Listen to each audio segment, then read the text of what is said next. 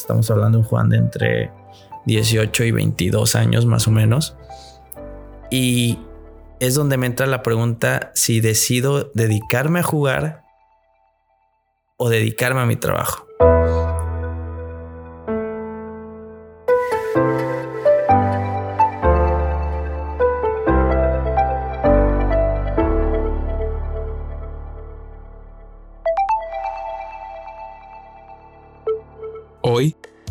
En Blood Podcast, tendré el honor de estar conversando con Juan Magaña, quien viene a hacer mesa final en el evento número 9 de la Serie Mundial de Póker 2019, consiguiendo un grandioso tercer lugar. Juan, muchacho de 31 años, original de Tabasco, México, excelente jugador profesional de póker, pero ante todo, gran ser humano.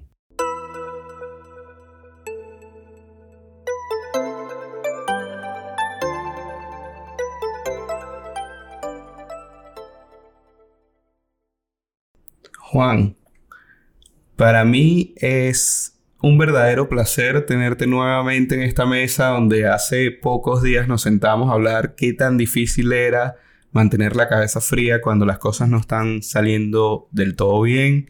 Más que todo cuando uno empieza una gira de póker y no empieza con el pie derecho, sino con el pie izquierdo y tal vez el tobillo doblado y demás.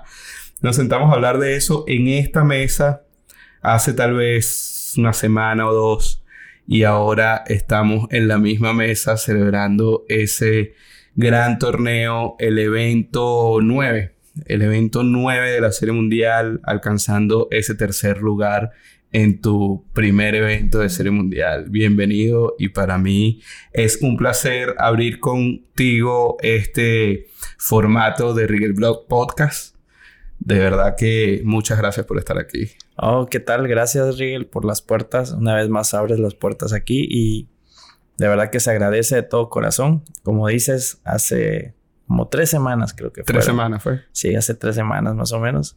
Que sí, tuvimos una plática y sin duda en, en este negocio, en este ambiente, no, no nada más es juego, sino también la cuestión mental, la cuestión de cómo piensas, cómo estás mentalmente, cómo te sientes y cómo vas a afrontar los retos que vienen, ¿no?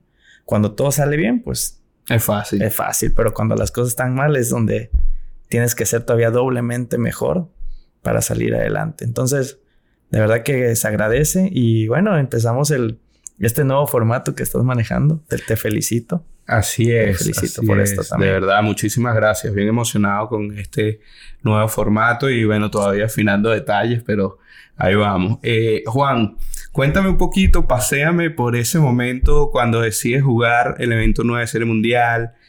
Eh, es tu primero segundo, o segundo evento de la Serie Mundial. ¿Cómo llega Juan a, a inscribirse en ese torneo que definitivamente significaría días después un salto en su carrera como jugador de póker?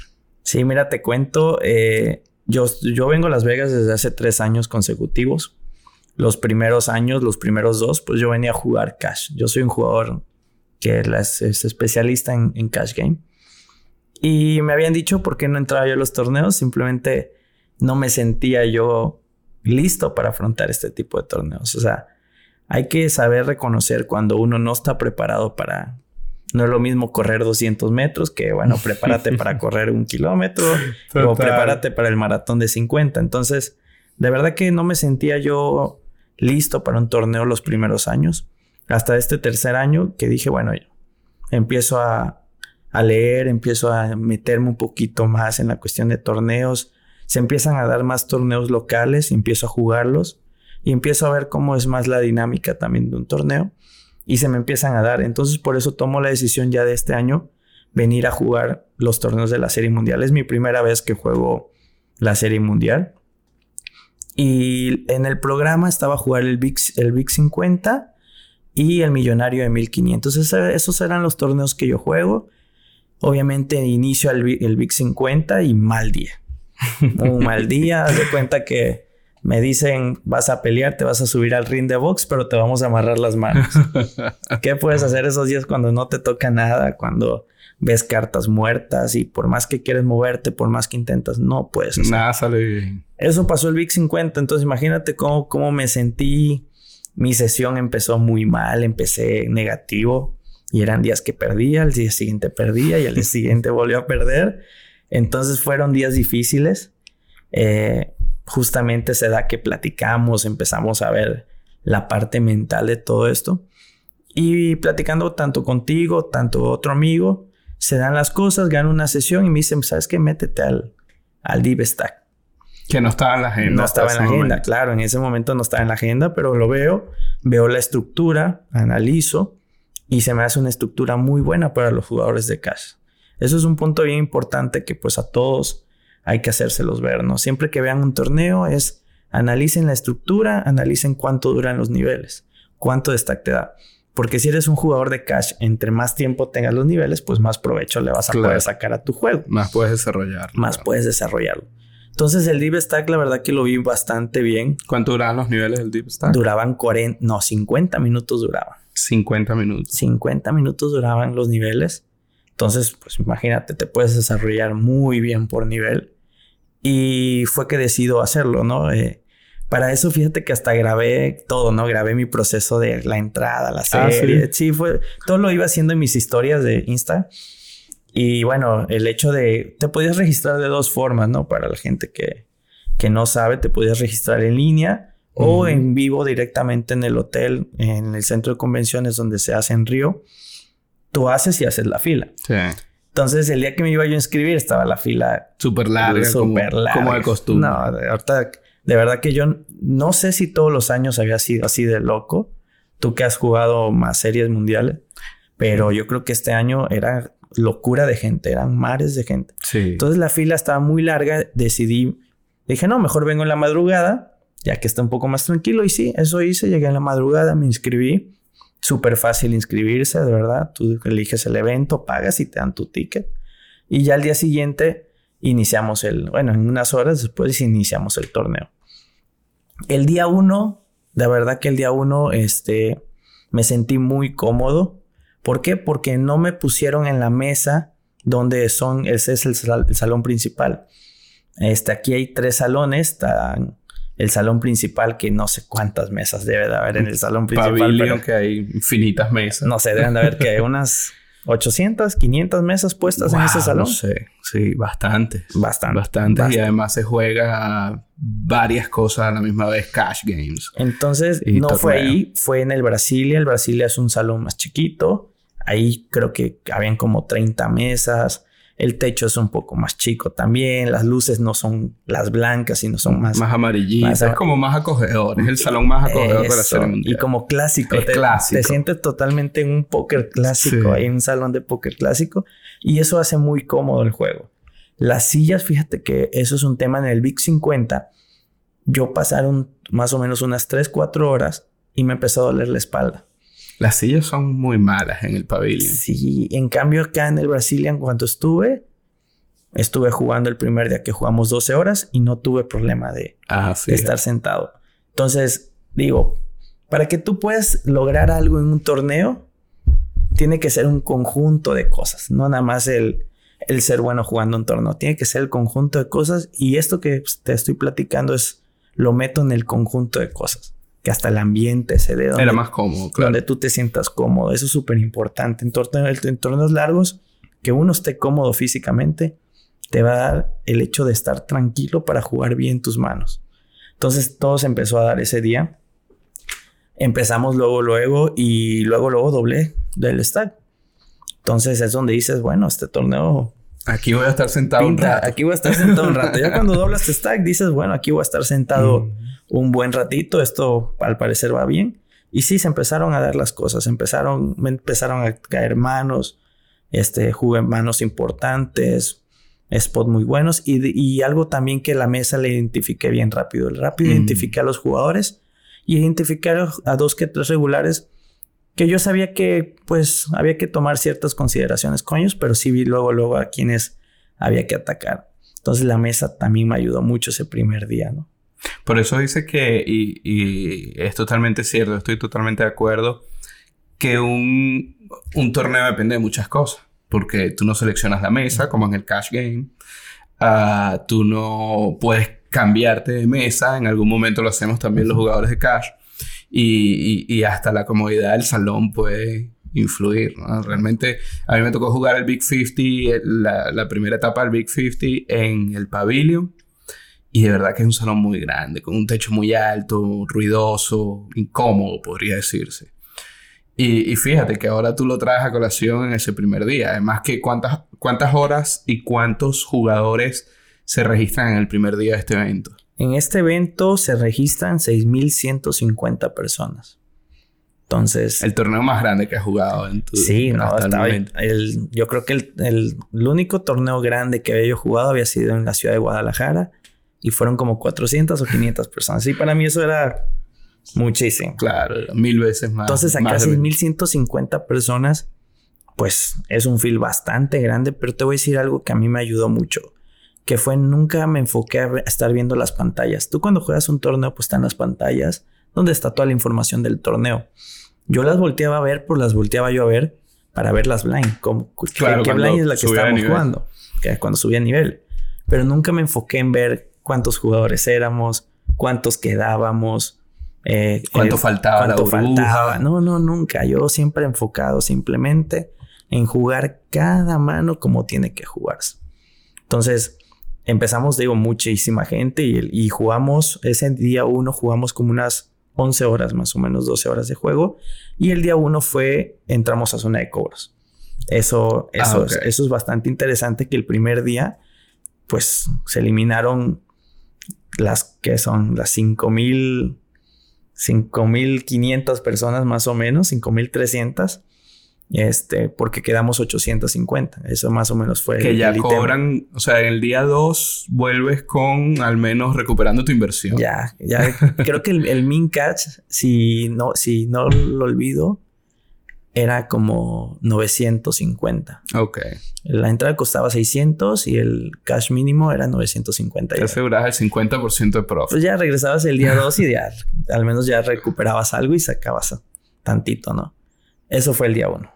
¿Y el día 2 fue, eh, tuvieron día de descanso o fue inmediatamente después del día 1? ¿Y cómo arranca? ¿Cuánto juegas? El día 2 es al día siguiente. Ok, no hay descanso. El día siguiente yo recuerdo que me fui, empezamos a las 11, me fui, salí, terminé a las 12 de la noche, me fui a cenar a la 1, en lo que llego la, al hotel me duermo como a las 2 más o menos, más o menos como a las 2 me dormí. Y pues despiértate a las 8 o 9 para desayunar porque a las 11 tienes que presentarte al día 2. Entonces realmente dormí muy poco, me presento al día 2 y me presento bien, me, me presento más o menos traía yo como unas 70 big blinds. Ok. Entonces es empezar otro torneo. Claro. Es empezar otro torneo. Que llegues a otro día con ese número de, de blinds es empezar sí. otro torneo. Estás enfocado en que hoy es otro día de otro torneo. Correcto. Y así fue ya en ese momento eh, la tensión en las pantallas de, de, todos los que estaban pues e, era más evidente porque cada, cada persona que se iba, cada grupo de personas era un cobro. Un cobro eh, mayor. Pero si me preguntas, una vez más te digo que no vi nunca eso, nunca me enfoqué en eso, nunca veía yo de, ah, quedamos 700, no, ya cobro mil, no, no, nunca. que salga otro para cobrar 200 dolaritos sí, que, que, salga otro para cobrar algo más. No, nunca me enfoqué en eso. Siempre me enfocaba yo simplemente en jugar cada mano. Pero ya ese día 2 fue un día más difícil. Yo digo que fue el día que me dio el hecho de llegar a, a una mesa final. ¿Por qué digo eso? Porque ya, te, ya quedan 850 personas que no están ahí por suerte. Claro que ya están Han ahí. batido 5000 personas. Que ya están ahí porque ya batieron a 5000 personas. Ya. Hay un filtro antes. Ya han hecho Se pasa algo. uno u otro. Eso, o sea, hay quizás unos, no sé, 100 que por suerte claro. crees tú que están por ahí, pero los otros hayan hecho algo, claro. saben hacer algo. Por eso están ahí. Entonces me ponen en, llegamos al salón Amazon. El salón Amazon es donde está el escenario de la mesa final, donde se graba. Es donde sale, para los que nos escuchan, donde sale la mesa televisada. ¿Dónde Las sale? mesas Así televisadas salen del salón Amazon de las, del río. Normalmente pues ya son las mesas de los últimos días de torneos que se juegan. Es- Correcto. Entonces me sienta en una mesa y algo que hacía yo, en- bueno, el día uno no lo hice, pero el día dos como yo sabía que ya habían más personas o que los que, da- los que quedamos eran buenos, me sientan en la mesa y empiezo pues a ver quiénes están y empiezo en la página de Poker News, yo me metí a actualizar mi, mi stack. Ok. Entonces hay una aplicación, tú te metes y dices, no, mira, yo ahorita tengo esto. Y eso le ayuda a ellos para llevar el registro de, de cómo Ok, van y llevar las noticias, ¿correcto? Entonces yo lo empecé a hacer y vi que mi mesa la, la mencionaron y vi los nombres de las personas que estaban. Mm. Entonces me puse a googlear a cada persona para saber más o menos un historial de, de ellos. Genial, claro. Eh, cuando hago eso, veo que el jugador de mi derecha es Jason McKee. Jason McKee, pues bueno, es un, es un monstruo. Es un, es un chavito. creo que tiene 24, 25 años. Pero es un monstruo. Es, es un tipo que no quieres topártelo en tu mesa en un torneo. Entonces, eh, él empezó, obviamente me di cuenta. eh, lo tenía yo a mi derecha, aunque estaba yo en posición con él. O sea, lo tenía yo en posición. Pero él siempre en botón abría. Siempre abría. O sea, entonces yo dije, va a ser complicado jugar Enfrentarse contra él. este Va a ser complicado enfrentarse contra él. Eso fue al principio del día 2. Eso fue el principio Wow. del día. O sea, Era a- un día largo. no, a Jason lo tuve. El día 2 jugamos 15 horas. A Jason lo tuve quizás unas 7 horas ahí en la mesa. Eso es bastante para lo incómodo que puede ser. para lo imagino. incómodo. Pero te voy a decir que me ayudó. Me ayudó a no, a no poner mi atención y mis energías hacia él. Claro. Ese es el menos que te interesa. Es con el que menos quiero enfrentarme. Entonces, ¿para qué desvío mis energías con él? Mejor desvío mis energías y mis pensamientos y mis habilidades contra los que sé que puedo sacarle más provecho. Y eso me ayudó muchísimo. Eh, hubieron muchas blinds que la verdad no quise defender contra él porque sentía yo que no era el momento. Y te voy a contar una anécdota, yo creo que bien importante y repito, para ganar un torneo tiene que ser un globo de cosas. Y ahí te va algo bien, una anécdota de esto, es que eh, toca el break después de que ya llevamos unas cuatro horas, cinco horas jugando. Voy al baño y cuando voy al baño eh, entra Jason aquí al lado mío, el chavito este. Nos metemos a los mingitorios, él se pone al lado, yo me pongo aquí, nos pues hacemos las necesidades y le digo, este, tú estás robando todas mis blinds, ¿no? él se empieza a reír Me lo imagino. porque yo se lo dije así cómicamente, ¿no? Claro, como ven. Sí, te tengo identificado. te tengo, ¿no? Entonces, me estás robando todas mis blinds. Se empieza a reír y le dije, pero no quiero pelear contigo. Y, se, y volvió a hacer nada más una sonrisa, porque aparte es un tipo que no habla mucho, es, un, es muy serio. No te dijo nada. No, No, te me dijo nada, pero su risita fue como de, ok, Bueno, ya sé que me identificaste. eso, ya sé que me tienes, me tienes. Pero yo le dije, no quiero pelear contigo. Regresamos y cuando regresamos a seguir jugando, él abre una mano, otra vez en botón. yo estoy en small blind y yo traigo este as rey de diamante, ¿no? Yo digo, es el momento de enfrentarme contra él. Iba a llegar el momento. Iba- llegó. te- tenía que llegar Qué el mejor momento. que. Tenía que llegar el momento. Tenía que llegar y era ese momento. Él abre y bueno, decido que es momento de pelear contra él.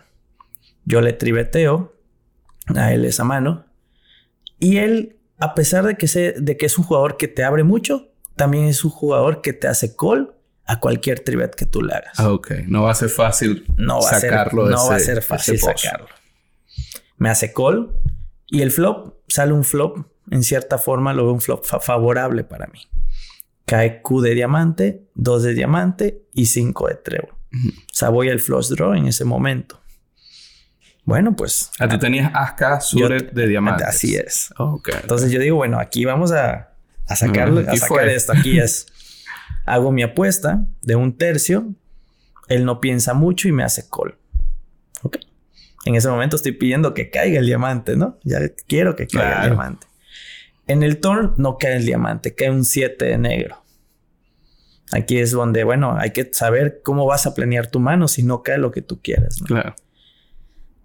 Yo como previamente le ya había yo triveteado a él, dije voy a tener que seguir con la apuesta. No puedo chequear en algún momento porque ya mi mano va a mostrar debilidad absoluta. Y le ha puesto tres cuartos de pozo ahí. Tres cuartos en tono con el flush draw. Ah, con el flush draw. Él piensa poco y me hace call. Ya cuando me hace call del turn, yo sé que él lleva la cuina, obviamente. Y pues trae un buen kicker. Ya sea el rey o el as. ¿Qué pienso en ese momento? Que caiga el diamante, nada más. No, no, no, no, quiero otra, no quiero otra más que un diamante, quiero ahí. Viene el river y no cae el diamante. Hmm. Y es la parte difícil del torneo y es la parte difícil de qué hacer como jugador. Pero como tenía yo estructurado todo, decido, sin pensar en la carta que, que caiga, Shove all Ok. Yo shove all No cayó mi proyecto. Era un bluff. Claro. Él piensa ¿Ese, ¿Ese all era más grande que el pozo o era más o menos? No, todo, fue estructurado. Ya en ese momento el all fue más o menos un 70% del, del, pozo. O sea, lo fui llevando estructuralmente el, sizing para llegar a ese momento. Para que si era yo meterlas en el river, fuera una buena, un buen porcentaje de, de la apuesta para tratar de, de, de que él foldeara. Claro, lo pones a él en un spot súper incómodo. Yo meto todas mis fichas quedando más o menos unos, ya ahí, ya habíamos quedado, ya éramos como unos 95 jugadores que quedaban. quedaban pocos. Ok. Decidió jugarme ahí. Claro, es aquí. Es aquí contra este tipo. Es aquí y es contra él. Piensa, piensa, la mano tarda, tarda sus dos, tres minutos. Para mí fue eterno. Para él también. Claro, pero en ese momento tú sabes que simplemente tienes que tomar mucha calma, no hacer ningún movimiento y respirar normal y me foldea, pero me foldea abierto. Abre sus cartas. ¿Qué tenía? Kaku. tenía Kaku. Bárbaro. Me foldea una mano muy fuerte. ¿Tú le muestras el bluff? Y yo le muestro el oh. bluff. Ahora sí sigue con tu risita. Le muestro el bluff de Aska y me dice: Era lo único que podía haberme este, bloqueado. Bloqueado. Claro. Yo siento y, que, y cuento esta anécdota porque y la cuento desde el punto de la ida al baño. claro, ahí, ahí se ganó esa mano. Esa mano ahí se ganó. Sí. Por eso para los torneos tienen que pasar todo. Muchas cosas. Tiene que pasar todo. Porque esa mano se ganó cuando yo fui al baño y le dije, te estás robando todos mis blinds, pero no quiero pelear contigo. Claro. Él dijo llegando al River esa apuesta, este, este Juan tiene haces o reyes. Sí, no te hace muchos, muchos uh, bluff, porque ya tú le dijiste que no querías ningún enfrentamiento con él. Claro. Entonces, él descarta los bluffs ahí. Y aunque sabe que puedes estar haciendo el bluff con Aska, dice, no, creo que lo tenga por el, por el precedente que hay a la mano. Por todo lo que me ha foldeado, porque él no quiere toparse contra mí. A ese punto es, es llegó ese día 2. Ahí fue donde expuse mi torneo. Y vaya forma. ya, ya lo creo, ya lo creo. Entonces, elimina, no, no lo eliminas, pero lo dejas muy golpeado. Esta mano tiene una importancia psicológica. Estás golpeando al más duro de la mesa, que evitaste hacerlo. Y él queda con pocas fichas, me imagino, ¿no? Él queda con pocas fichas. Yo agarro una confianza claro. tremenda. Y, y seguimos jugando, ¿no? Ese día 2, este...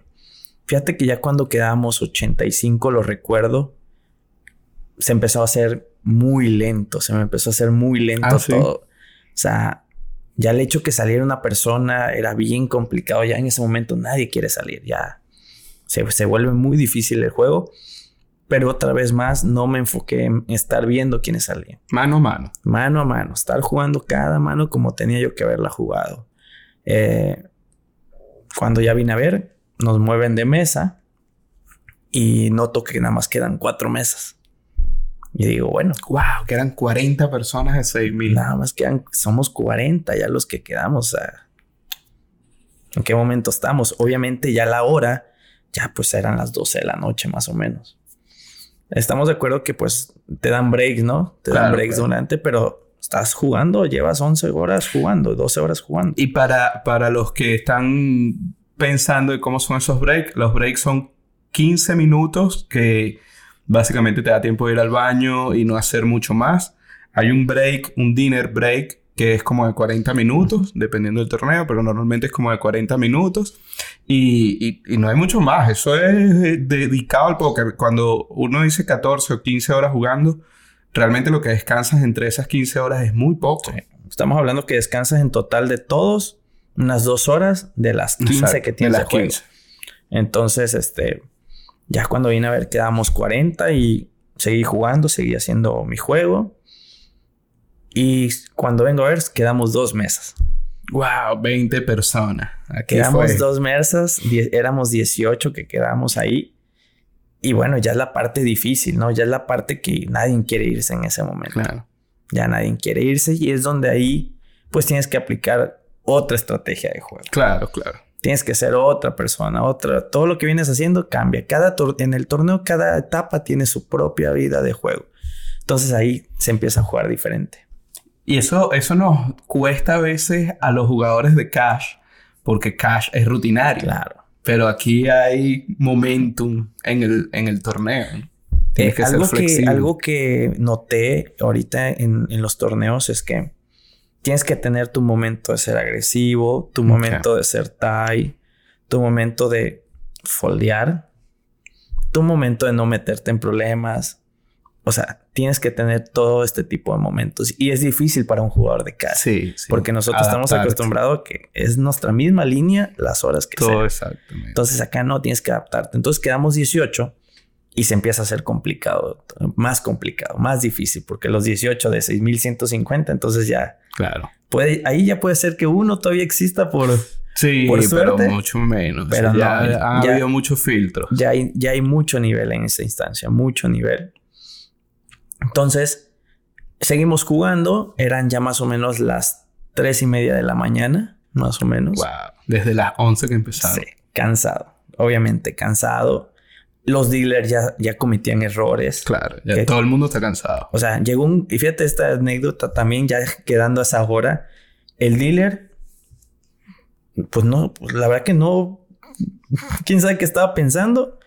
Agarra las cartas, parte quema y abre el flop sin repartir previamente. Se le olvidó Sí, y así como que esperando que apuesten y todos así como de, oye, pero si no tenemos carta. Jugamos sin carta.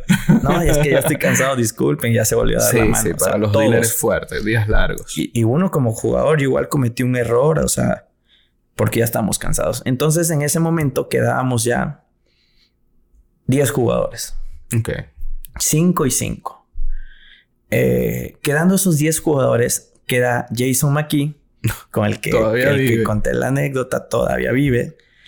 Este queda, pero queda como short stack. Ya le quedan pocas fichas. Ok.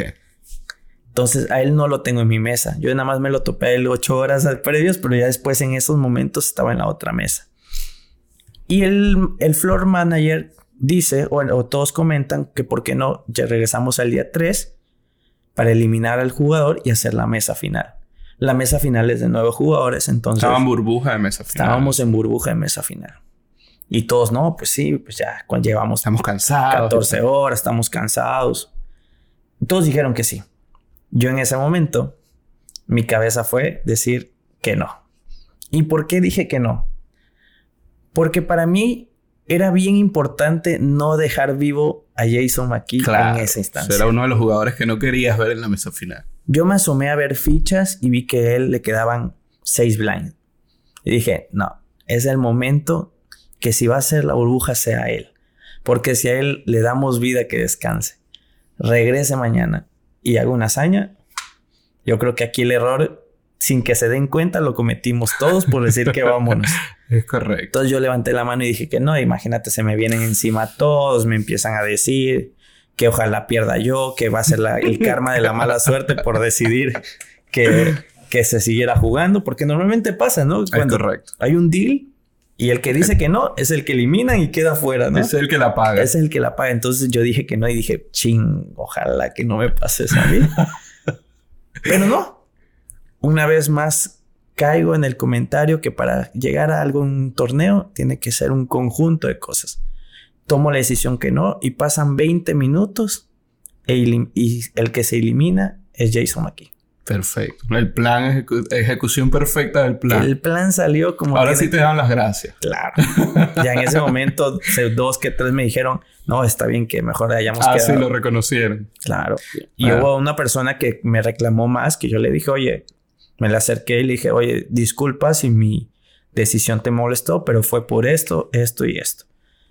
El vato dijo, ok, sí, está bien, tenías razón. Quizás como no lo conocían, quizás, digo, tú juegas con mucha gente y no sabes con quién estás jugando. Sí. Y quizás yo jugué con monstruos, pero no los conocía, entonces pues no tienes la idea. Pero cuando tienes la idea de quién es, creo que lo mejor, es, plan, eh, hay que tener un plan y es mejor matarlo en ese momento. Entonces eso pasó y ya fue como después de 15 horas hicimos la mesa final de nuevo. 15 horas, o sea, esto va por 12 horas del día 1, 15 horas del día 2. Sí. Y ahora te vas a dormir a la casa o al hotel con el pensamiento en la cabeza que vas a estar en la mesa donde se va a jugar el brazalete de serie mundial del evento número 9. Y en ese momento, quedando los 9, hay tres mexicanos, un amigo mío y dos que conocí ahí que estaban haciendo el rail, del, estaban raileando. Este, y bueno, eh, pues platicando con ellos, felicitándome por la mesa final. Y a mí lo que me pasa después de jugar, yo creo que no soy el único, es que mi cabeza sigue girando. Sí, sigues analizando, es difícil de conectarse. Entonces, fuimos a cenar, bueno, eran las 4 de la mañana, fuimos a desayunar, comí todo bien y me fui al hotel. Llegué al hotel a las cuatro y media más o menos.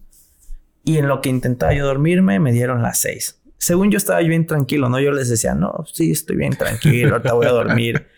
La mesa se jugaba el día siguiente, o sea, ese mismo día, el, día que continuaba, a las 3 de la tarde nos citaron. Wow, Entonces yo digo, no, pues sí tengo, o sea, tengo tiempo, llego a las 5, 6, me duermo y tengo tiempo. Me duermo a las 6. A las 8 de la mañana está yo despierto. Dos horas. Apenas. a las 8 de la mañana está yo despierto y decía, ¿y qué hago despierto? Bueno, era mi cabeza pensando en la mesa final. Claro, no es para menos. Además que eh, en esos torneos y en esos horarios pasa algo que el cuerpo tiene un horario de sueño. Y ya el horario, probablemente tú te levantas a las 8 de la mañana en condiciones normales y bueno, ya me levanté. Que si dormí dos horas o diez o tres, no importa, se acabó. Y, más con la cabeza dando tanto vuelta. Sí, sí, que, o sea, de tanto juego pasé quizás las horas que tenía yo que dormir. Y ya mi cuerpo, pues, y con lo que estaba yo pensando, me despierto a las 8. Y recuerdo que este, me puse a checar mi celular, todo. Y a las 10 hice como un en vivo en Facebook. Ah, ok. Entonces, este, ahí con mis amigos, con la gente, pues explicándole más o menos, porque se empezó a hacer viral el hecho que estaba yo en la mesa final en México. Se empezó a ah. hacer viral. Yo no subía nada porque lo único que subía yo en mis historias era como, estamos en break tal. Ok. Pero hasta ahí. es mejor enfocarse en lo que digo. Eso. O sea, y se empezó, se empezó a hacer viral, ¿no? Se empezó a hacer viral que un mexicano en mesa final. Entonces me empezaron a llegar mensajes. Y dije, bueno, voy a hacer un en vivo, pues para explicarle a la gente cómo va. Estuvo genial eso. Eh, bastante bien, pero sí mi cara en ese momento, la gente que me vio me decía, estás en modo zombie, o sea. y ya no me pude volver a dormir, ¿eh? Ya, ya no dormí. ¿Y qué hice? Realmente el día uno y el día dos, pues la rutina normal que hacía yo. Pero ya el día tres, saber que ya estás en una mesa final, eh, simplemente lo que decidí fue vive el momento, vive el día. Genial. Puse música en mi cuarto, la música que me gusta, eh, me metí a dar un baño, hasta bailaba yo en el baño. O sea, tratar de ese día fuera el mejor día que, que, que, uno pase. Que no te lo opacara esa presión ahora que, la, que la presión de estar en una mesa final no me opaque lo que es vivir ese momento. Y que la verdad, este, te digo sinceramente, yo, mi sueño nunca ha sido como ganar un brazalete. O sea, no, no, no ha sido mi sueño como jugador. Mi sueño siempre ha sido, había sido llegar a una mesa de mesa final y que sea televisada. Siempre ese fue como mi... Ah, fíjate. Siempre fue como que yo quiero estar algún día así como está Phil Ivy, así como están ellos, y que la gente vea que llevo y que la gente se emocione con mi juego. Ese siempre fue como mi... Y dije, bueno, ahorita se va a vivir. Se está dando. Se está dando. Y, y, platicando me dicen, la mesa se va a, se va a televisar, se va a transmitir en vivo dije, bueno, pues ya estamos en donde queremos.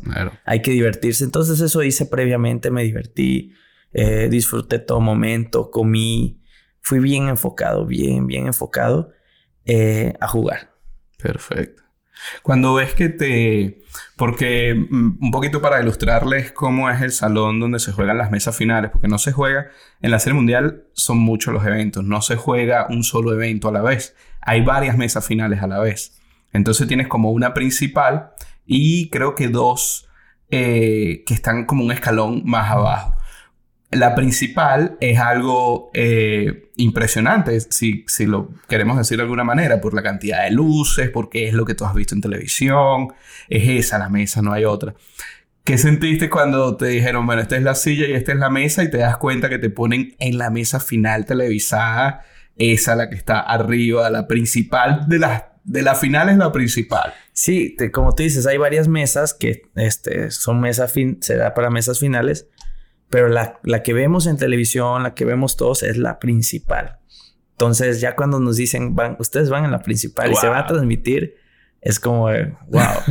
Aquí Entonces ya pasas, este, te colocan tu micrófono, te dan como una carpeta con una hoja donde tú rellenas tus datos para que esto, la, la producción... Ah, derechos de autor. Toda esta parte y que los comentaristas pues sepan, ah, mira, es mexicano, le ah, gusta el deporte, bla, bla, bla.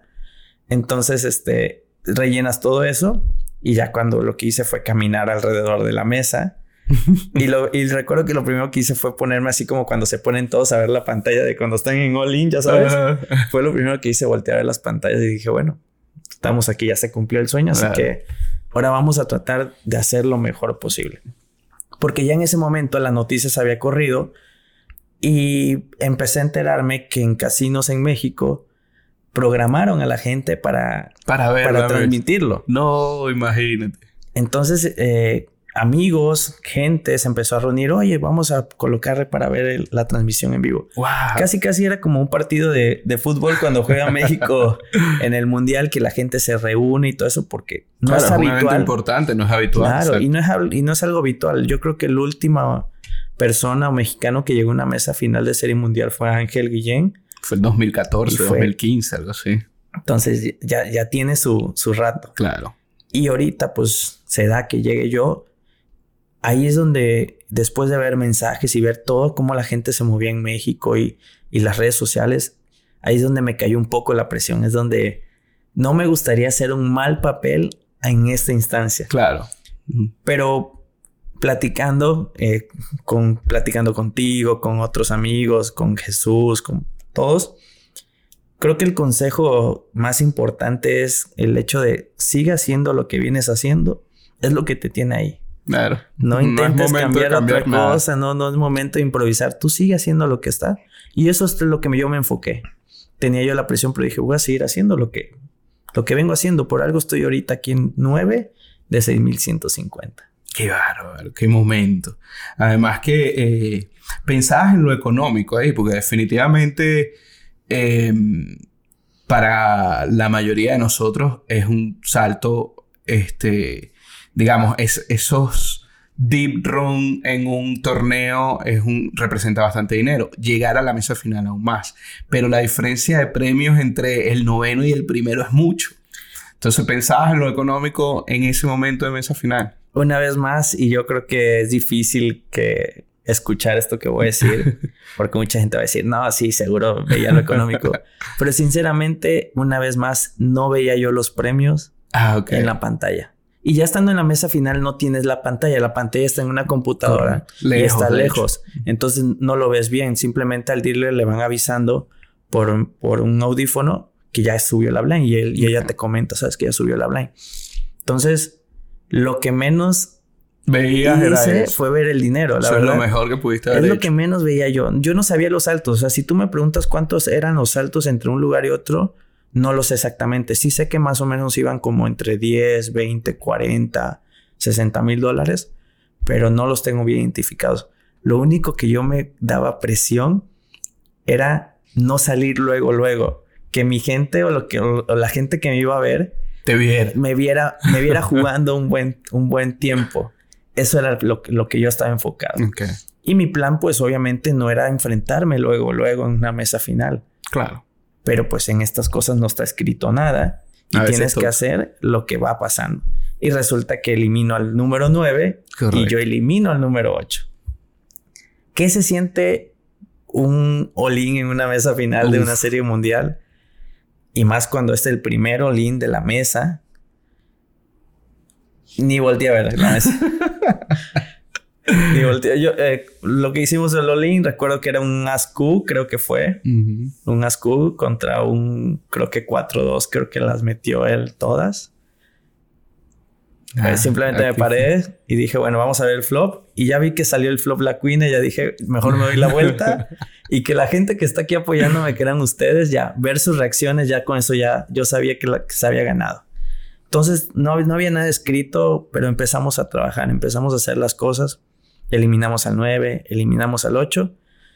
Y ya es como que ya te empiezas a sentir más tranquilo, ¿no? De que no fui el primero. No fui el primero. No fui el primero que se fue.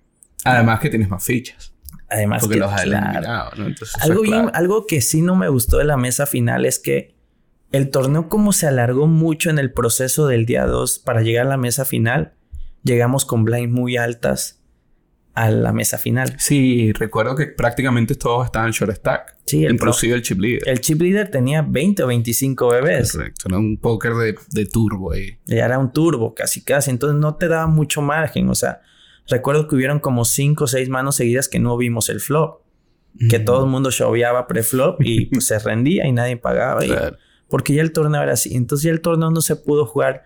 No le pude sacar mucho provecho a mi habilidad como jugador de cash, teniendo muchas blinds, porque ya el torneo no me lo daba. Pero bueno, se empezaron a dar las cosas y se empezaron a eliminar las personas también. Genial. Yo recuerdo que un poquito para ilustrar ese momento, la, la mesa final de la que estamos hablando está rodeada por una, eh, una especie de gradas donde la gente que está apoyando a los jugadores o la gente que quiere ver se sienta ahí. Entonces, bueno, como que cada jugador tiene su espacio. Eh, nosotros estuvimos ahí, un grupo de mexicanos, de venezolanos, de latinoamericanos, eh, ahí apoyando a Juan y, y, esas veces que tú dices que te volteabas a ver a la gente, era, era nosotros ligando la carta que venía. Y a veces era más fácil verlo en la cara de nosotros si nos arrepentíamos o si, o si era doloroso o si lo celebramos, que la mayoría de veces lo celebramos, casi todas, porque Ya, ya después eh, transcurre mucho rato y, y, pasan muchas cosas, ¿no? Y ya después quedan, quedan tres. Cuando tú dices, bueno, estoy entre los últimos tres, eh, llegó un momento, recuerdo que estabas eh, liderando la mesa por mucho en el sentido de tu forma de juego, estabas eliminando a la gente. pasó algo en el dinner break. En el dinner ah, break pasó algo eh, interesante. Entonces, ese, ese momento después del dinner break, ¿cómo saliste? ¿Qué pasa en el dinner break? Me gustaría que nos caminaras por ahí para... Son, son detalles que hay que estar pendientes. Y de hecho lo estábamos comentando en ese momento. ¿Y cómo se siente después del dinner break llegar y te diste cuenta que te correspondió llevar el liderazgo de la mesa en ese momento? Bueno, el punto ahí del, dinner break realmente no fue dinner break. Ese, esa es la verdad, que no fue dinner break. Ah. No sé en qué momento dijeron como de dinner break, entonces yo me confié y para mí los dinner break eran 30, 40, minutos. correcto. Entonces nos vamos a comer porque sí tenía yo hambre estando en la mesa final. Y me acuerdo que compré un hot dog, estabas tú, estaba Jesús, estabas, estaba Alex. Y platicando, pues yo confiado. empiezo a ver mi teléfono que está vibrando y llamadas. Pero dije, bueno, ¿para, qué me habla Gustavo? Si Gustavo, pues, Gustavo es un amigo que estaba ahí, ¿no? Dije, bueno, ¿para qué me habla? Y de pronto veo otra llamada de otra persona, pero de México. Y yo así como, pues, pues, ¿para qué me hablas si estoy ahorita jugando? Pero ya cuando me llamó la atención fue la llamada de Toño, otro jugador mexicano. Que estaba en el salón. Que estaba en el salón y estaba ahí justamente sentado. Pero no me había acompañado a cenar, sino se había quedado. Y dije, bueno, aquí pasa algo. Le contesto y me dice, ya están jugando. Entonces realmente... y nosotros estábamos por allá nosotros platicando, confiados en el tiempo. Pero no, no, no era dinner break. Dieron un break nada más. Entonces yo cuando salgo, pues me avisan, salgo corriendo y realmente se estaba jugando y ya la mesa estaba televisada y estaban, estaban televisando sin mí. Por eso la gente o amigos de Ah, México te llamaban me llamaron. México. Oye, Mira, ¿qué ¿dónde estás? contigo? ¿Dónde estás? No, me preguntaba, ¿estás en el baño? ¿Qué pasó?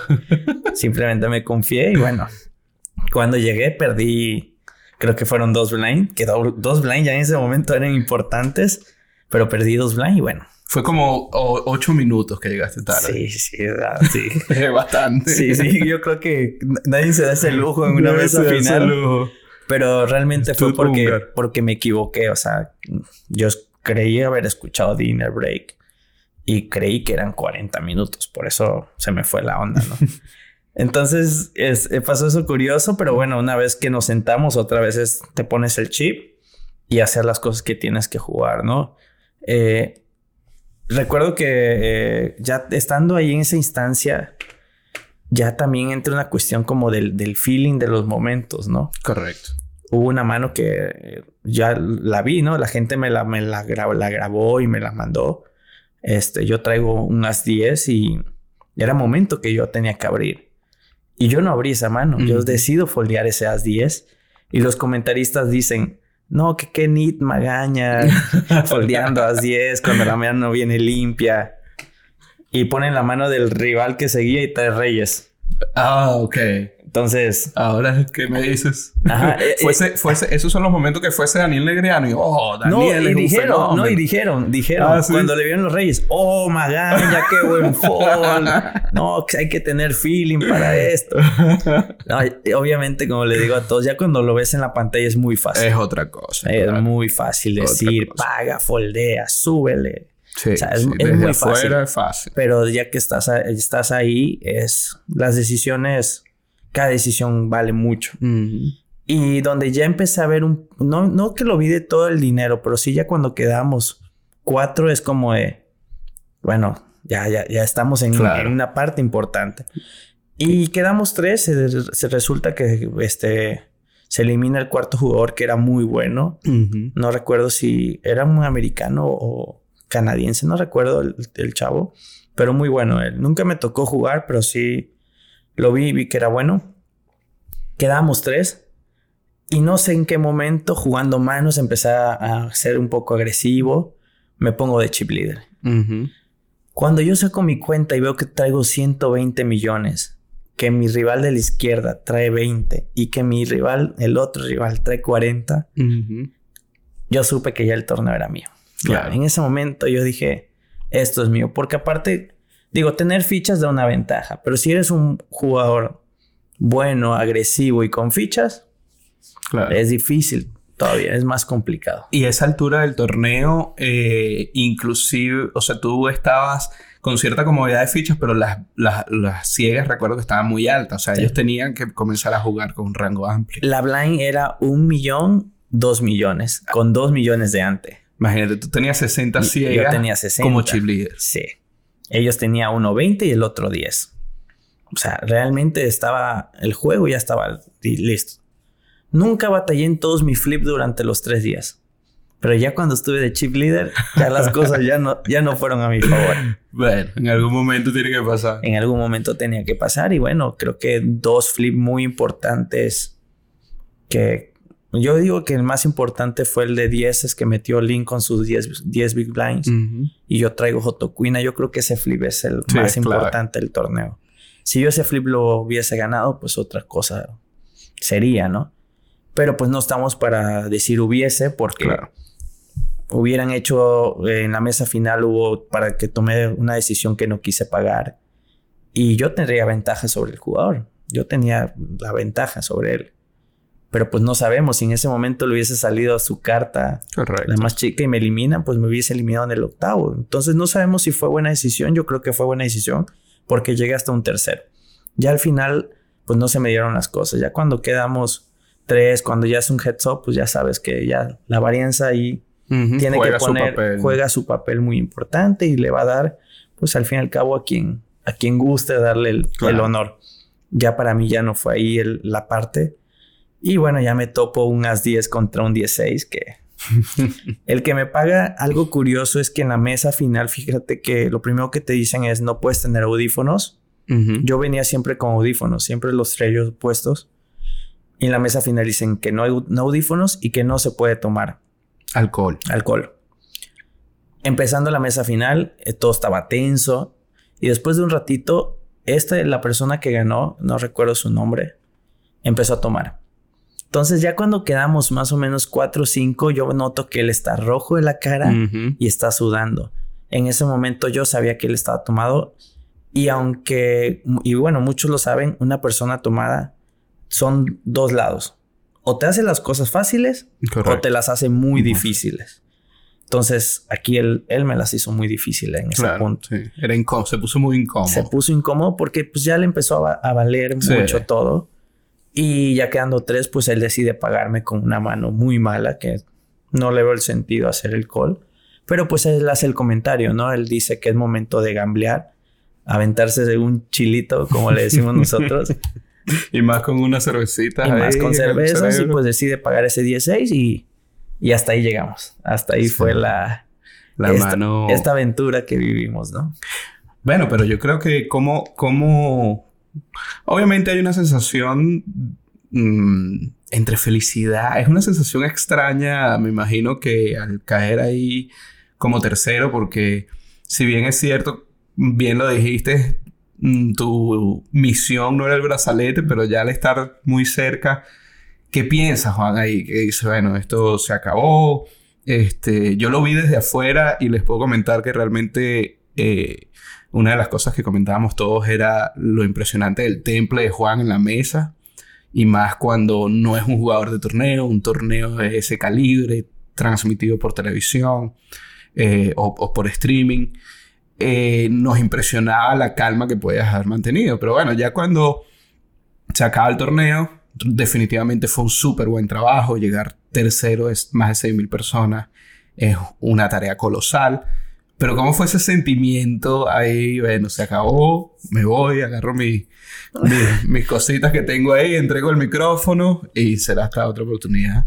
Hay una foto muy épica que me agarran justamente en el momento donde le cae el 6 a, ah, mi rival. Ah, no le vi. Sí, entonces mi cara es así como de... O sea, e, está muy chistosa la foto. Ahí la pueden ver, está muy chistosa en las redes sociales, ahí la, la subí. Y esa reacción fue ese, fue ese mi sentimiento, ¿no? O sea, me elimina y fue como de... Listo. Ni modo, o sea... Se acabó. Ya, ya, no fue algo que por mí me haya yo eliminado. Claro, eso también es. Eso es bien importante. Cuando tú haces algo y lo haces para que pasen mal las cosas, una mala decisión, te sientes mal. Claro. Dices, bueno, es que porque yo, yo hice esto, me equivoqué, no era el momento. Pero cuando sabes que haces las cosas bien y no sale, debes de sentirte bien, debes de sentirte contento, debes de sentir que hice lo mejor para estar ahí. Que las cosas no se dieron, no era el momento. Va a haber su momento, sí, hay que prepararse, hay que volver a hacer lo posible, hay que estudiar, cometí errores. Sí, el punto es darse cuenta qué errores fueron para tratar de no volverlos a hacer. Entonces mi sentimiento cuando terminé fue un sentimiento que qué feo salir, que estuve muy cerca, claro. pero muy contento por lo que hice. Y, y, recuerdo ese punto, no me caía la magnitud de lo que, de lo que había yo como alcanzado o logrado, la verdad que no, ni del dinero, tampoco me había caído como el punto, ¿no? De... Recuerdo que me dijeron, no, sí, mira, ve allá que te den tu ticket. Y yo, sí, ah, sí. Fui y me dijeron, si quieres cobrar. Y yo, ah, no, no importa. o sea, quiero platicar cómo estuvo, cómo me vieron, la gente que estuvo afuera, qué observaron, platicar las manos. Me recuerdo que eso fue lo que hicimos luego, luego, platicar las manos y saber cuál, qué era lo correcto de esa mano.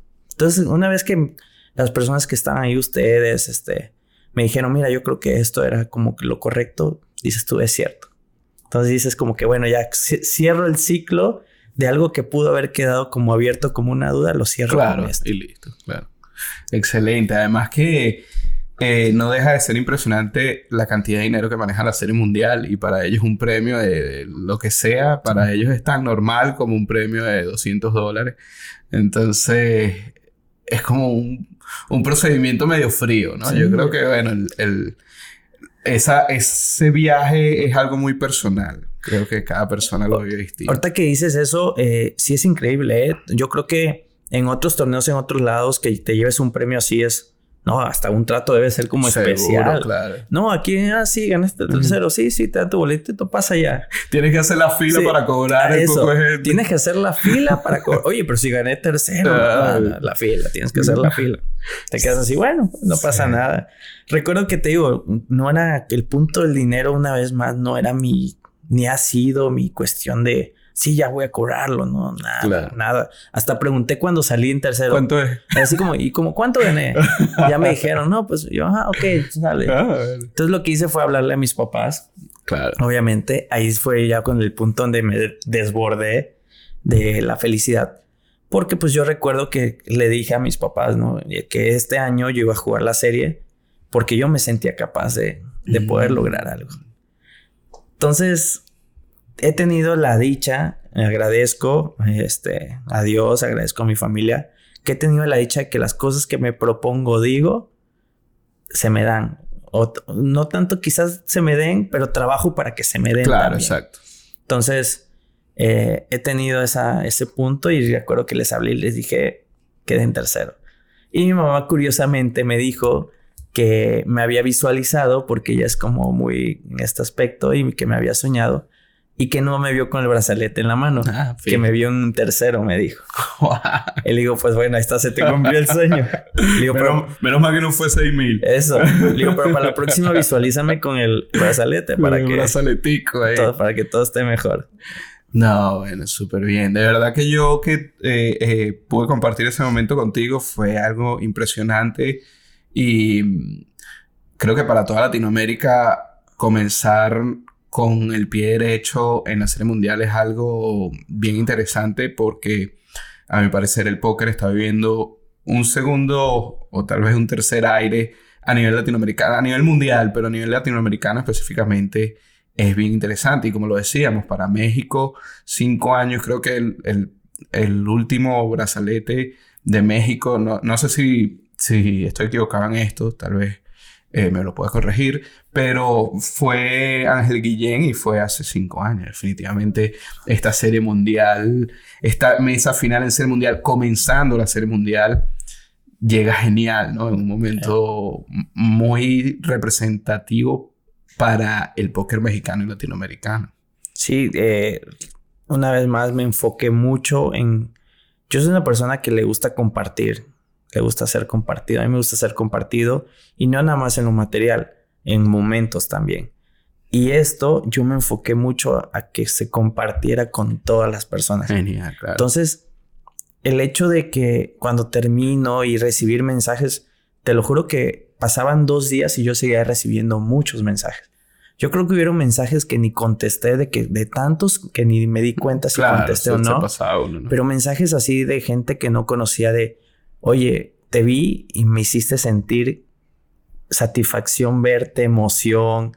Entonces, toda esa parte fue como lo ha sido lo más gratificante que yo he tenido, que pude compartir este momento que hoy en día como están las la tecnología, las redes y el fácil acceso que se tiene a todo, pues se dio a, se dio a compartir por todos lados. O sea, habían amigas de mi mamá que no sabían ni ex- que, que existía el póker. Y mucho menos que tú y jugabas. mucho menos que yo jugaba y vieron la transmisión. O sea, entonces, y todas esas personas sintieron esa emoción de ver a una persona que te está representando Claro, en un evento que es un evento donde normalmente los líderes son los americanos. claro. Hay muchos más, además. Hay muchos más. Entonces, que hay un mexicano que está ahí y eso ha sido lo más gratificante y, y espero seguir compartiendo esto, este tipo de momentos para más personas y que sea motivación para más personas. He recibido mensajes de muchos chavos, pues pidiéndome consejos, ¿no? Claro. Entonces, este, diciéndome que cómo le hice, que todo el asunto, pero el punto es que te terminan diciendo que eh, te ven como alguien a seguir. Claro. Y Ejemplo. ese es un punto que para mí es muy, muy importante porque siempre, pues uno busca hacer el bien en, en este mundo, ¿no? Uno busca hacer, hacer las cosas bien para que te salgan bien, compartir, pues para que te compartan también. Entonces esa ha sido la mejor vivencia de todo lo que fue esta, este evento de, de WSOP. Ahora, eh, terminado el evento, pasado algunas semanas, mm, una de las cosas que me impresionó esa noche es que creo que cualquier otra persona que yo conozco hubiese salido, está en Las Vegas, hubiese salido de fiesta toda la noche, champaña volando por todas las los nightclubs. Eh, Juan se fue a cenar, se tomó una cervecita, una, y a dormir. Eh, se ha enfriado un poco la cabeza ya que hace tres semanas de esto. Sí. Tres semanas han pasado. ¿Cuál es el plan para el Juan después de lograr ese salto en su carrera como jugador de póker que viene a, a nivel de póker, podríamos hablar a nivel de póker y cuál, cuál es esa visión, porque me imagino que te encamina hacia algunas cosas y, y, te aparta de otras cosas. ¿Qué piensa Juan ahora, cabeza fría, hacer con su carrera como jugador de póker? Sí, dijiste algo bien importante y después del torneo yo creo que la cabeza siempre estuvo fría hasta después del torneo. o sea, recuerdo que fuimos a cenar y me tomé una cerveza y lo único que les dije es, pues quiero irme a dormir, a tener mi propio espacio y ya. Entonces yo creo que hasta después del torneo la cabeza ha estado fría. Sin duda esto es algo que pues cambia un aspecto de la vida. Y lo que sí me gustaría ahorita es como darme un tour de, de juego. Me gustaría una gira. una gira de juego y me gustaría una gira, digo, los mejores al menos lugares para el cash game están aquí en Estados Unidos. Tenemos Miami, Las Vegas, Washington, Los Ángeles. Pero me gustaría también como dar un tour de cash en, en Europa. O sea, hay buenas sedes por allá. Entonces, probablemente arme yo este año, en lo que terminan estos seis meses, me, me dedique yo hacer un tour. Entonces, este, puede ser que ese sea al menos el plan. Y ahorita, algo también que me pasó es que quedo en tercero del torneo y como que me entra un relax de jugar. el trabajo está hecho. Mucha gente me dice, pues sí, Cofos, obviamente, con 185 mil dólares. En la cuenta. Pues yo creo que a cualquiera le entra un relax. Pero no, fíjate que no fue tanto por el dinero, sino fue como de. Se cumplió el objetivo, pero superándose las expectativas. Claro, mejor imposible. Claro, o sea, yo obviamente yo venía a jugar al Big 50, pero nunca me visualicé a, claro. a, a cobrar, o sea, simplemente a jugarlo. Pero ya cuando pasa esto, que las expectativas se sobrepasan, entré en un relax, ¿no? Hasta dejé de jugar casi unos días, este, me fui a dar la vuelta con mi familia a Los Ángeles, regreso y así como de, ah, pues hoy no tengo ganas de jugar, me dormí, o sea, a ese tipo de punto, ¿no? Entonces como que ya tomé esa parte del break y es, bueno, vamos a retomar otra vez el jugar. Y ahorita sí me gustaría, puede ser que juegue yo el main event, puede ser que yo regrese a jugarlo. Todavía no, no sé exactamente, mucha gente me está diciendo juégalo. Eh, yo pues todavía no, no, lo tengo decidido completamente jugarlo, pero puede ser una opción de, de jugarlo porque sí, yo creo que Viendo la estructura es el mejor torneo. Seguramente. O sea, los niveles están increíbles. duran como hora y media. Sí, es un torneo de niveles muy largos. Muy largos. O sea, puedes ver hasta una película en un nivel y, no? y no pasa nada, ¿no? Entonces, este, sí, yo creo que se puede jugar, se puede jugar, pero sí el tour de Cash Game creo que me lo, voy a dar este año. Y un poco, ya saliéndonos un poco del tema serie mundial, mesa final. Eh, un poco para conocer a ese Juan que no solo juega póker. ¿Quién es Juan fuera del mundo del póker? Ok, este, dejando ya del tema del póker. Juan eh, es un joven. Eh, soy soltero, todavía no tengo, no estoy casado, no tengo hijos.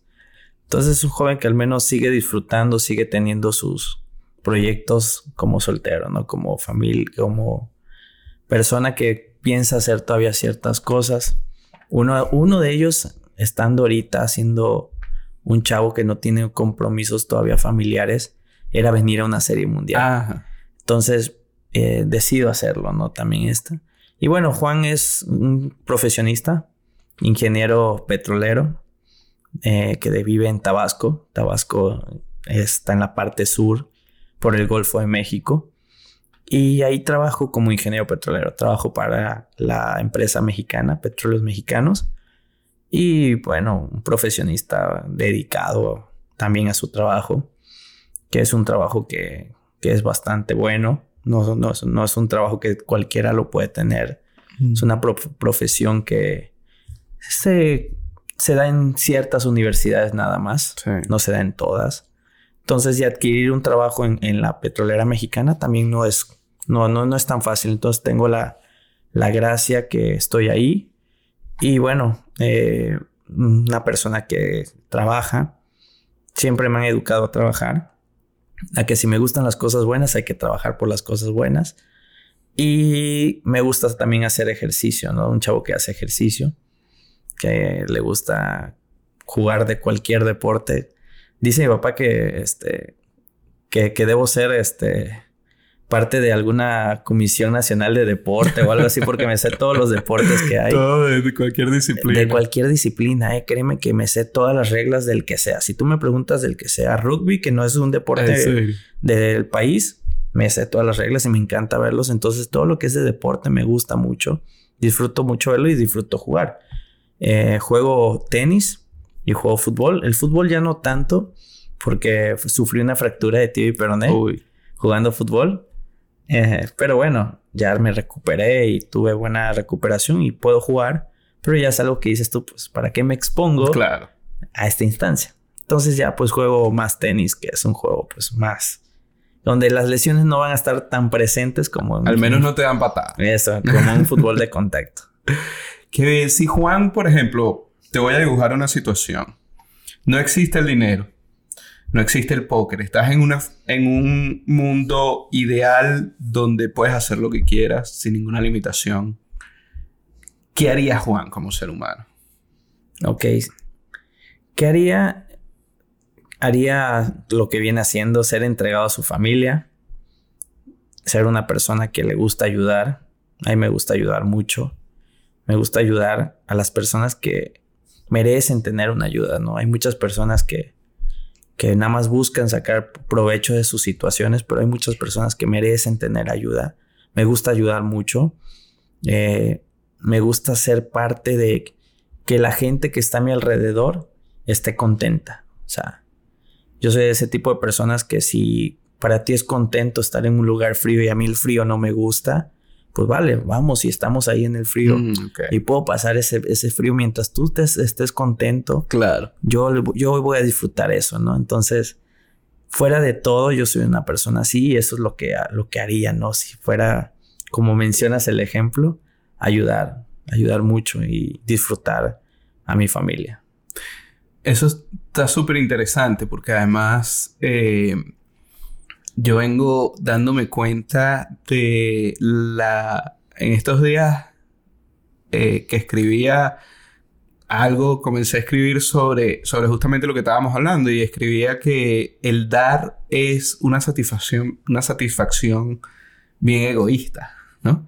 Porque realmente a mí me pasa lo mismo y a través del dar a veces siento que la satisfacción es más mía a la persona que realmente está recibiendo, porque sí me pasa del otro lado, cuando soy yo el que recibo. Eh, es mucho más satisfactorio dar que recibir y ahora tú lo traes a colación, de verdad que está bien, bien interesante. Y bueno, la parte familiar, creo que yo viviendo en una cultura americana por los últimos cinco años o estos últimos cinco años, he visto diferencia en nuestras culturas y la parte latinoamericana es mucho más familiar que, otras culturas, ¿no? Y, definitivamente como que siempre la llevamos ahí, si quitamos muchas cosas externas, es parte de nuestra columna vertebral, lo que lo, que lo hace clave y, me llama la atención que lo, que lo metas en esa lista de cosas por hacer si, si la situación fuese, no existe el dinero, no existe el póker, solo haz lo que viniste a hacer. Sí, la familia y la comunicación, ¿no? Algo que tenemos los latinoamericanos es la comunicación. Yo creo que, o sea, al menos te das cuenta, ¿no? El americano o el europeo, pues su comunicación es muy directa, lo que le preguntas contesta. En cambio nosotros es plática y risas y uno hasta habla de más en un momento. Entonces, sí, sí, sí. De menos es raro, pero eso. Entonces, esa es como que la parte que a nosotros nos hace todavía como que mucho mejor, ¿no? Y, es la calidad de persona que uno puede tener. El hecho de saber comunicarse, saber escuchar, dar sin el hecho de querer recibir algo, ¿no? Entonces. Sí, sí. Si tú, ¿qué edad tienes Juan ahorita? 31. 31 años. Si tú pudieses, si tuvieses la oportunidad de hablar con Juan de 18 años, ¿qué le dirías hoy? El Juan de 18 años eh, fue un Juan que estaba entrando a la universidad. Eh, ese Juan recuerdo que empezaba a jugar. Desde los 18 más o menos ya empezaba yo a jugar. Y jugaba yo en la universidad y, y salía yo adelante de, mis, de mis... ¿Jugar póker? Sí, jugar ah, ok, ok. Entonces estudiaba y jugaba yo también. Y me iba bastante bien. En ese punto recuerdo que seguí estudiando, acabé la carrera. Entonces estamos hablando de un Juan de entre 18 y 22 años más o menos. Y es donde me entra la pregunta si decido dedicarme a jugar. Wow, ok. O dedicarme a mi trabajo. Pues obviamente el punto es, tú terminas una carrera y pues tienes que ejercerla, por algo estudiaste. Al menos probar. Al menos probar. Y es donde tomo la decisión de enfocarme a mi trabajo.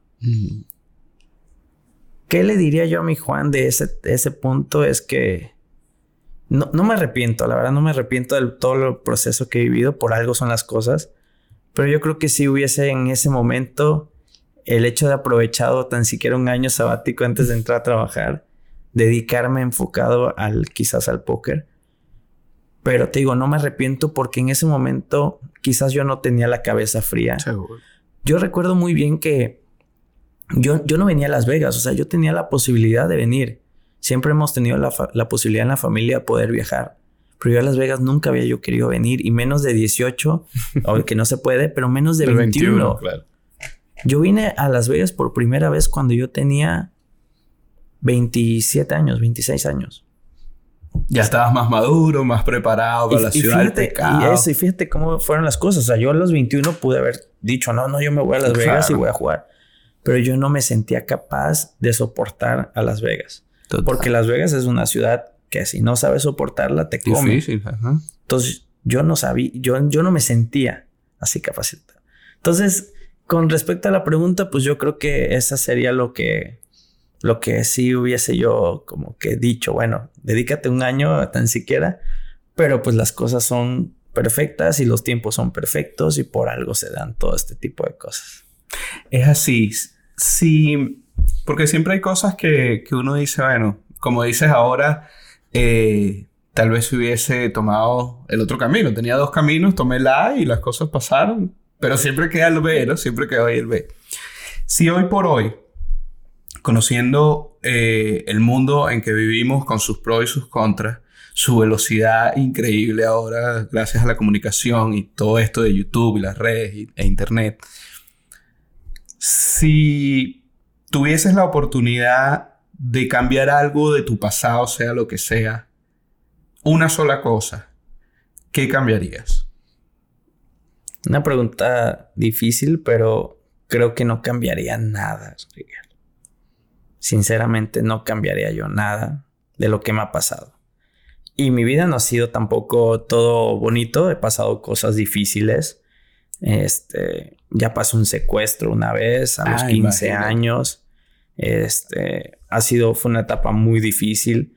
Yo no la viví tan difícil, pero para mi familia fue muy, muy difícil eso. Y no me arrepiento de esa etapa tampoco. Y he pasado etapas, otra etapa igual muy complicada y no me arrepiento nada y no cambiaría nada, porque todo lo que me ha pasado ha hecho que sea una persona con valores, con ética, fuerte, capaz de soportar y, lo que venga, saber cómo afrontarlo hoy en día. Entonces no cambiaría nada, ¿eh? ni una discusión, porque las discusiones me han servido de algo, o sea. Siempre se aprende. De todo he aprendido y hoy en día creo que soy lo que soy y no me considero la mejor persona, pero sí una persona con buenos valores por todo lo que he vivido, ¿no? Excelente, excelente. De verdad que eh, tener, tener la madurez que tú tienes a los 31 años en el sentido de, sacar el mejor provecho de, las cosas fáciles es, es sencillo disfrutarlas. pero darse cuenta que las cosas difíciles no son más que una preparación para situaciones que vienen y siempre uno sale fortalecido, ¿no?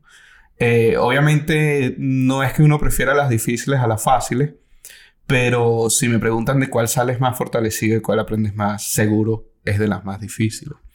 Y eso, eso es algo que yo en Venezuela no había conocido. Me enteré aquí que la cosa se puso eh, me exigió más de mí mismo como persona y eso te ayuda a conocerte. Entonces, el no querer cambiar nada creo que es algo que tenemos en común porque todo pasó por alguna razón. Así, en el momento sea difícil ver esa razón y probablemente nunca la veas, créeme que todo pasó por alguna razón. Sin duda, sin duda que a mí eso me queda súper claro, todo, todo. O sea, yo siempre, y son cosas que yo siempre las pongo como ejemplo, ¿no? O sea, el que te pase algo realmente pues está pasando para que tú aprendas de eso, ¿no?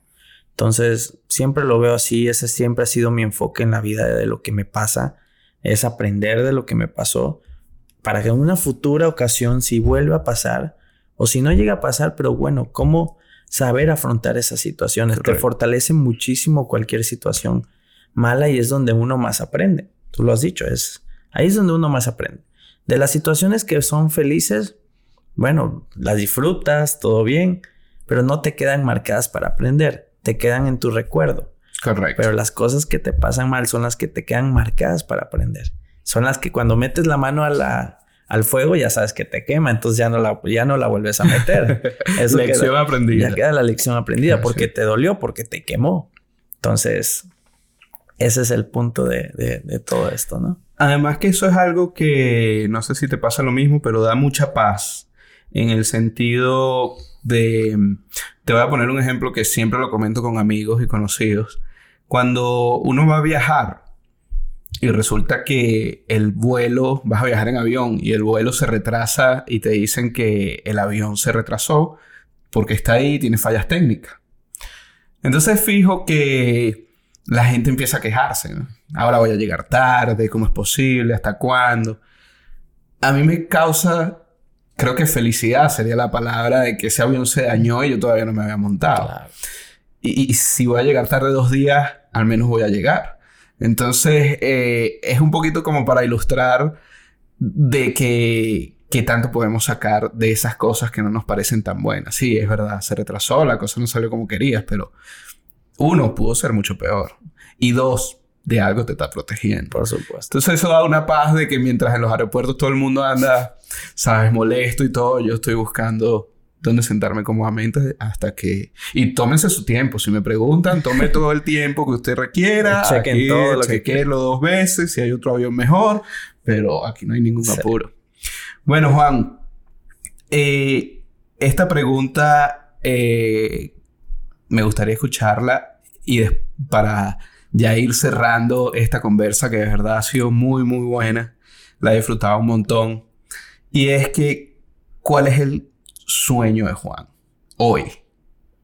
Hoy en día, ¿cuál es el sueño de Juan?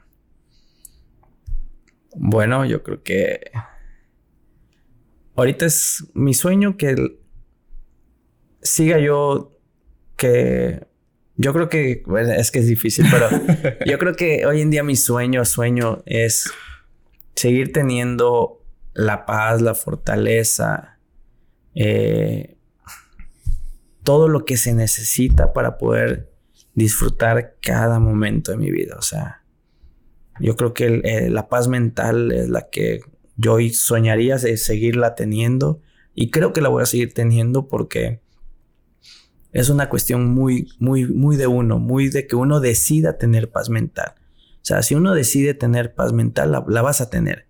Si uno no decide tenerla, vas a, vas a tener muchas dificultades. Entonces, hoy en día, ese es como un parte del sueño que, busco.